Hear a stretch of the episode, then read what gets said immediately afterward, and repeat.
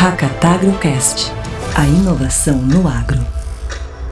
Olá, eu sou o Donário Lopes de Almeida, coordenador do projeto Hackatagro. E esse é o sexto episódio da série de podcasts, o HackatagroCast, que será disponibilizada em todas as plataformas digitais e que pretende contar para vocês o que está acontecendo de mais importante no mundo da inovação e tecnologia voltadas para o campo. O Hackatagro é uma iniciativa da Comissão de Inovação da Farsul e é um movimento em prol da digitalização do agro, reunindo produtores, startups, investidores, empresas e entidades, e que tem o objetivo de promover a colaboração entre parceiros que buscam o desenvolvimento do agro gaúcho e brasileiro. E o projeto conta com o patrocínio do Banrisul, da Kepler Weber, da Husqvarna, New Holland Fortral, da Unifértil e do Charvio e mais diversos apoiadores institucionais que vocês podem conferir na página do projeto no hackatagro.com. E hoje, o nosso tema é aceleração de startups. Essas jovens empresas, baseadas em soluções inovadoras, começam nas garagens da vida e se a ideia é boa e tem um mercado relevante, mas em muitos casos não tem apoio ou expertises para enfrentar esse desafio. E aí surgem as aceleradoras. Para falar sobre isso, nós vamos começar hoje conversando com o Pedro Carneiro, Head de Operações da ACE Aceleradora. Tudo bem, Pedro? Tudo bem, Donário. Obrigado aqui pelo convite. Aqui na ACE a gente já acelerou mais de 450 startups, né? E já investimos em 120. E muitas delas estão aí no, no meio do agro e a gente vê o impacto que isso causa aí nos, nos produtores, né? E nos empreendedores também que estão mudando essa realidade que é tão tradicional. Então, muito bacana estar aqui para falar sobre isso. Bacana. E nós já vamos falar aqui, e eu preciso que tu explique para a nossa audiência, afinal, o que é uma aceleradora, Pedro? Qual é o objetivo e como é que funciona esse negócio? Legal. Tem, tem um momento muito importante, assim, de um empreendedor, quando ele decide construir o próprio negócio, dar os primeiros passos. É muito difícil você construir uma estrutura entre uma ideia e uma empresa de fato. A, o, o, processo de aceleração né, e o papel de uma aceleradora é justamente esse: é dar um pouquinho de metodologia e uma estrutura mínima para que o empreendedor consiga é, sair só de algo que vai ser da ideia e da pessoa física dele para transformar em algo que tenha uma marca institucional, uma estrutura, um processo e um time. Então a gente ajuda nesse salto aqui, né, entre o empreendedor ter a ideia até ele construir mesmo uma empresa que esteja rodando, tenha clientes e que tenha uma proposta aí validada no mercado. Muito legal. Você falou aí, né, de uma quantidade enorme, né, de, de startups que vocês já têm experiência vem, e vem tocando. Eu queria te ouvir a partir dessa perspectiva, né, dessa experiência, quais são os grandes desafios de uma startup, né?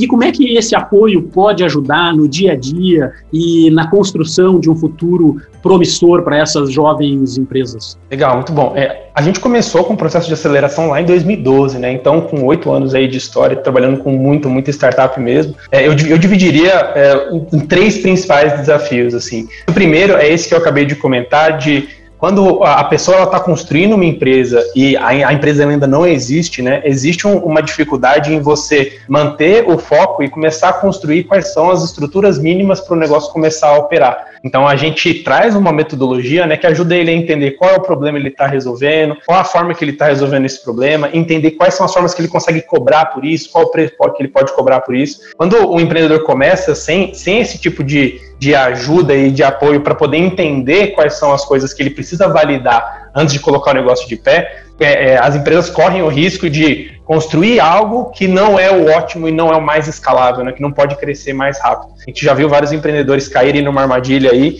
a gente fala muitas vezes aqui, né, que é melhor validar e falhar e dar errado do que dar meio certo. Porque quando ele começa e ao invés de conseguir mil clientes, ele, ele consegue 10, consegue 20, é, ele cria uma responsabilidade, uma obrigação para esses clientes, né, que ele vai ter que atender e ter que ter uma boa qualidade, mas ao mesmo tempo ele não tem o retorno que ele estava pensando na startup de, de explodir isso para mil. Então a gente ajuda, esse é o primeiro ponto. O segundo é, é, como que você monta um time e valida se as coisas estão indo bem ou não. Então o, o, empreendedor muitas vezes ele chega aqui com um sócio que é o primo, amigo, irmão, e muitas vezes ele está com um time que está incompleto em relação ao que precisa ser entregue ali na ponta, né? Então tem muita gente que não tem ainda um CTO, né? Que é quem cuida da, da tecnologia e do desenvolvimento. Então é, a gente ajuda ele a montar um time que seja na, na parte pessoal, que encaixe bem com a cultura que ele está querendo colocar, mas que também cubra as partes técnicas ali que ele vai precisar ao longo desse caminho. E isso vai mudando. E o último desafio, para a gente não estender muito aqui, é como o perfil do empreendedor e do fundador muda ao longo do tempo. Né? Quando o cara ele tem uma, uma ideia, ele precisa atuar de uma certa forma.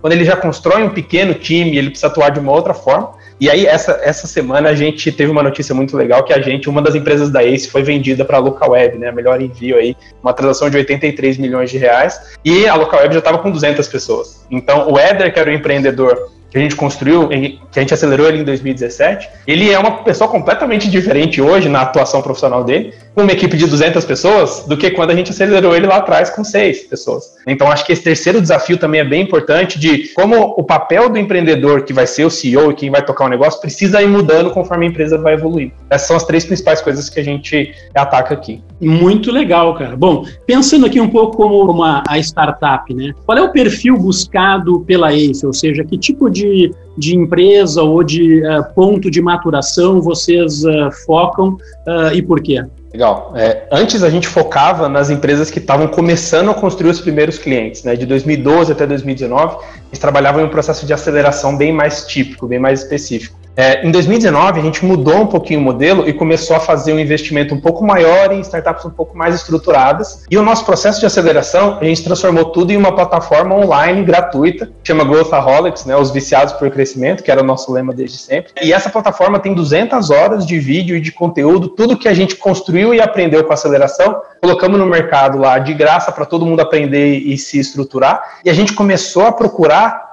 é, empresas para fazer investimento a partir do próximo passo dali. Ou seja, quando uma empresa já tem um time montado, as pessoas já estão full time, né? ela não tem um emprego paralelo, e ela já tem alguns clientes, um produto mínimo ali estruturado, é nesse momento que a gente procura os empreendedores para poder falar de investimento. E tudo o que acontece antes disso, a gente, o que a gente fazia antes, né, e, e fazia isso como parte do processo de aceleração, colocamos aí à disposição do, do mercado para que eles consigam construir essa jornada aí sozinhos para logo em seguida a gente já entrar com investimento. Cara, e qual é a tua avaliação sobre o uso dessas soluções inovadoras, né, em um ambiente mais tradicional como o agro? Então, a gente tem vários das nossas startups aqui do portfólio são, são de agro, né? E a gente também atua em vários outros segmentos que também são bastante tradicionais. Mas se você for pensar, 10 anos atrás, o segmento bancário era um segmento muito tradicional. E é a mesma coisa que a gente está vendo com agro e com vários outros segmentos, né? Hoje, muito difícil você entrar no, no, na, na, parte bancária sem falar de Nubank, que é o banco digital, o maior banco digital do planeta, está aqui no Brasil foi, e foi criado aqui, né?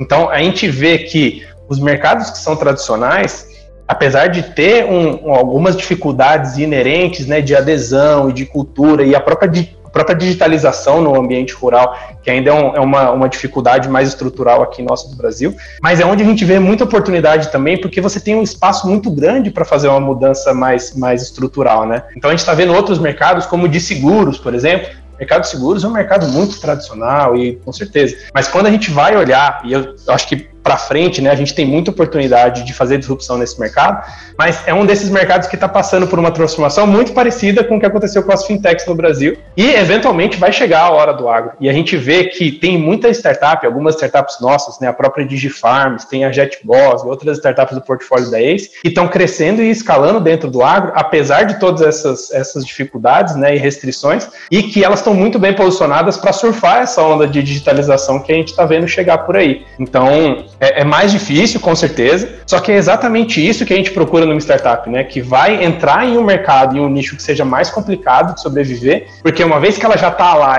e está criada dentro desse ambiente, quando vem a revolução, quando vem a onda de mudança, aí a gente vê uma, um crescimento muito exponencial. E é isso que a gente busca aqui. Interessante essa perspectiva, né? Que o que sobrevive realmente é o mais forte e vai ter chance de, de dominar e ser realmente grande. E uma outra perspectiva que eu queria te ouvir, Pedro, como é que você vê, lógico, o nosso propósito aqui é de digitalizar o agro, né? De ajudar o agro gaúcho a se digitalizar e a gente precisa que mais gente esteja envolvida nesse processo e, e, e, buscando soluções inovadoras, disruptivas, enfim. Como é que você vê no ambiente geral, assim, é, o interesse dos jovens pelos temas, pelos problemas do agro? Eu falo assim de jovens empreendedores, né, que então eles estão vendo esses problemas e, e, e olhando ali oportunidades para resolver e daqui a pouco criar unicórnios. Algo que, que a gente está vendo aqui que está sendo bem interessante é esse processo de digitalização do agro, ele está juntando duas pontas assim que sempre foram um pouco distantes, que é, e aí acho que alguns anos atrás eu me, me formei lá na Unicamp como engenheiro civil, e dois institutos vizinhos eram o Instituto Agrícola e o da Computação. E eles nunca se, se encontravam, era um negócio muito, muito distante. Só que hoje, quando a gente olha para a agro, a gente está vendo a aproximação de algumas soluções mais tech, tanto quanto IoT, né, que é a internet das coisas, quanto monitoramento. Tem, a gente tem uma startup, né, que é a ARPAC, que é de drones, né, que é, que é de, de pulverização via drones. Então, a gente está vendo essa, essa construção e esse encontro entre a área tech e a área agro. E, nossa, isso, isso já virou um mote aqui no Brasil, né, que a gente vê o tempo inteiro. Mas é, a gente está vendo que cada vez mais as pessoas de agro e as pessoas de computação e de tech, de hardware, de mecânica estão começando a entrar e trazendo soluções que hoje são muito, muito recorrentes né, no mundo da computação, como inteligência artificial, aprendizado por imagem, avaliação de, de GPS, e transformando isso em soluções físicas, né, com drones, com, com alguns sensores que vão monitorar, com sensores de irrigação. Então, é, tem, tem, muitas soluções interessantes que estão aparecendo, e uma das coisas que a gente já ouviu também no, na, na, frente de agro é ah, mas o produtor rural ele é tão resistente, né? Ele não abraça tanto as novidades e tal. E o que a gente tem visto é bem o contrário. Claro, aqui no Brasil, a gente tem uma das maiores aberturas para as novidades tecnológicas do mundo inteiro, né? A gente é um povo muito sedento por novidade. Só que no agro, você acaba, como vários outros tipos de negócio, né? Você acaba sendo mais pragmático em relação ao resultado que aquilo vai trazer ali no, no, no campo. E, claro, é muito mais difícil você trazer uma solução que pragmaticamente funcione melhor do que as outras que ele tem, mas esse é o intuito do, do, do processo como um todo, né? E quando a gente vê startups que chegam nisso, a gente vê que a adesão é muito grande. Legal. Bom, conversamos aí com Pedro Carneiro, Head de Operações da ACE Aceleradora. Valeu, Pedro. Obrigado pelo convite, Donário. Sempre à disposição.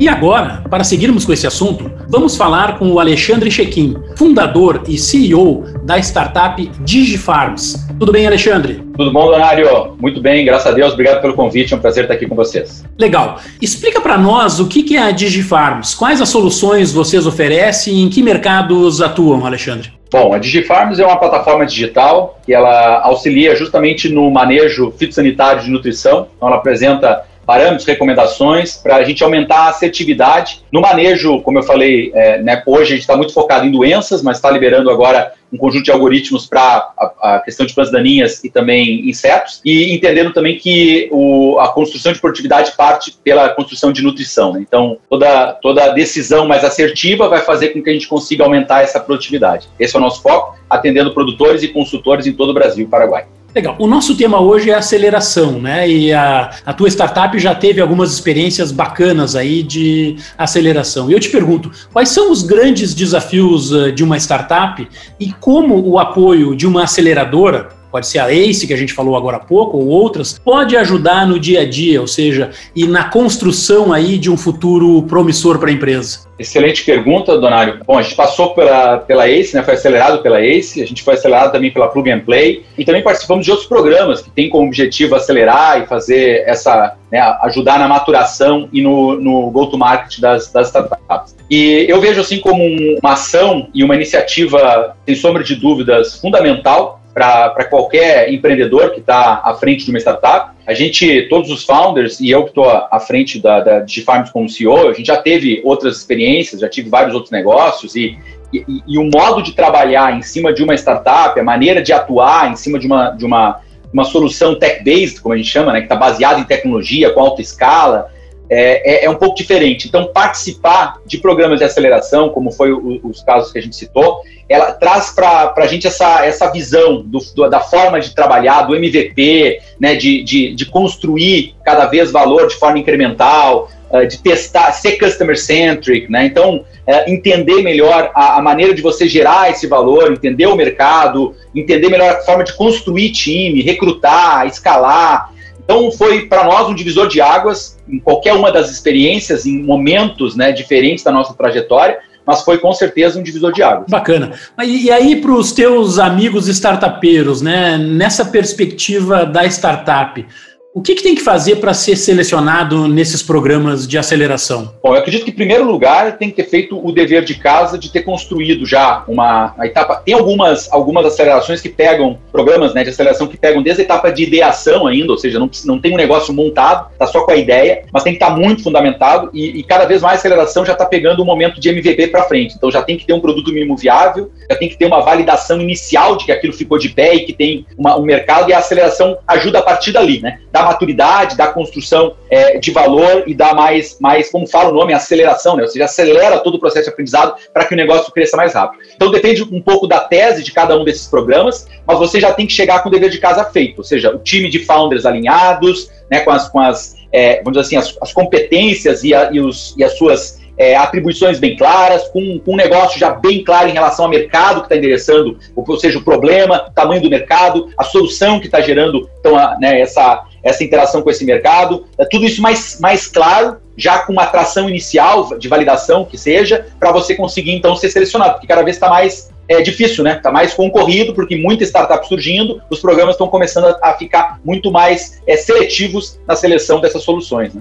Você atua num ambiente, num setor que é tido como tradicional, conservador, né? Uh, qual é a tua avaliação sobre o uso dessas soluções inovadoras num ambiente como esse, né? E como é que a aceleração ajudou a enfrentar esse desafio, talvez do conservadorismo, de um mercado agro que é um pouco mais uh, reticente ou quer ver para crer? É, o agro ele é dito tradicional, ele é realmente um mercado um pouco mais tradicional, mais físico, né? Mais, muito mais físico. Ele teve se sentiu é, nesse momento de pandemia essa necessidade de virtualizar os relacionamentos, é, embora não tenha sentido de forma direta, né, a gente viu o crescimento do agro. Mas a gente, a gente enxerga aí uma aceleração muito forte, né, com, usando o termo de novo aceleração, seja, aceleração do mercado, e com isso a gente, a gente enxerga um nível, a, a mentalidade do, do agro, ele está mudando muito, muito rapidamente. A gente teve algumas, quando a gente fala de tecnologia, né, Donário, é importante sempre qualificar, é, tem muita tecnologia no agro, já, já foi colocada tecnologia biotecnologia, tecnologia de mecanização, equipamentos. O que está entrando muito forte agora é a tecnologia da informação. São plataformas, é, são, é a interconexão de internet das coisas, com imagens, com sensores, né, com algoritmos, big data, ou seja, é essa revolução que a gente está passando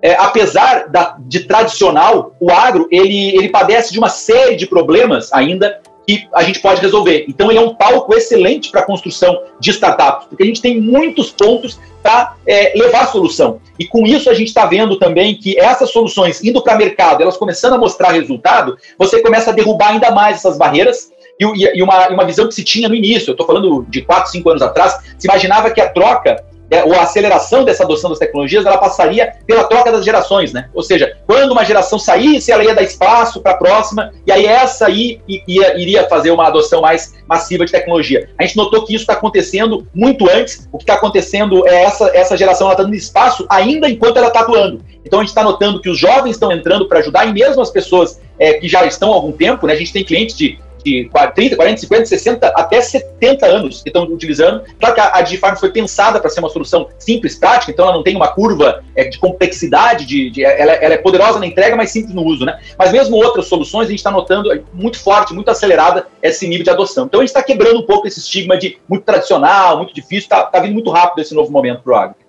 Com essa colocação, ou seja, dessa abertura e desse openness aí para receber uh, uma mensagem diferente, eu vou para o outro lado, né? O lado dos desenvolvedores e dos empreendedores. Como é que você está vendo o interesse dos jovens empreendedores dessas startups ou estudantes saindo da universidade de interesse pelos temas do agro? Quando eu falo interesse pelo tema do agro, não é o engenheiro agrônomo, o zootecnista e o veterinário. Estou falando de uh, pessoal da computação, da matemática, né? Da ciência de dados. Essa turma está abrindo os olhos para esse mundo novo que você acabou de, de relatar com tanto entusiasmo? Legal, excelente, excelente ponto também, Donário. É, é, eu, eu te digo que esse é, um, é, uma, é uma questão que, que me deixa mais empolgado ainda, porque hoje o nosso trabalho está exatamente no momento de crescimento muito forte da DigiFarms, a gente fechou agora uma rodada, está na etapa final de documentação, então já está fazendo todo o processo de entrevistas para contratação de um time, a gente vai praticamente dobrar o time agora nesses próximos três meses, e aí você está falando justamente de, conversar com pessoas que vão trabalhar no marketing, muito em cima de programação, na área de customer success, né, é, vendas e tal, que ainda não estão dentro do agro. Então, quando você conversa, explica, mostra, o que, que eu notei de diferença de, de algum tempo para cá e agora?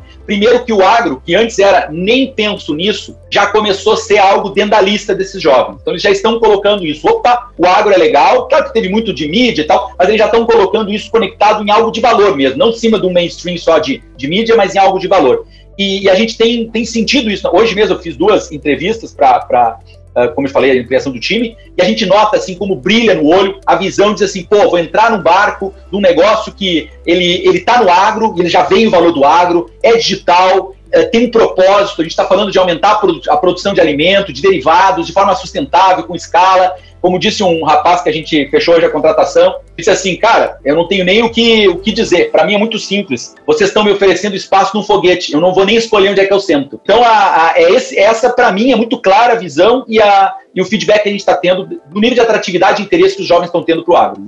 Muito bom. Bom, pessoal, falamos aqui com Alexandre Chequim, fundador e CEO da startup DigiFarms. Muito obrigado, viu, Alexandre? Obrigado, Donário. Foi um prazer. Um grande abraço a todos. Legal. E terminamos aqui, então, o sexto episódio do Hackatagro-Cast, a série sobre a inovação no agro gaúcho. Sempre com patrocínio de Banrisul, Kepler Weber, da Husqvarna, da New Holland Fortral, da Unifértil e do Charvel. E sigam os perfis do projeto Hackatagro nas redes sociais para ficarem sempre atualizados das novidades. Então, até o nosso próximo episódio do HackatagroCast. Valeu! HackatagroCast, a inovação no agro.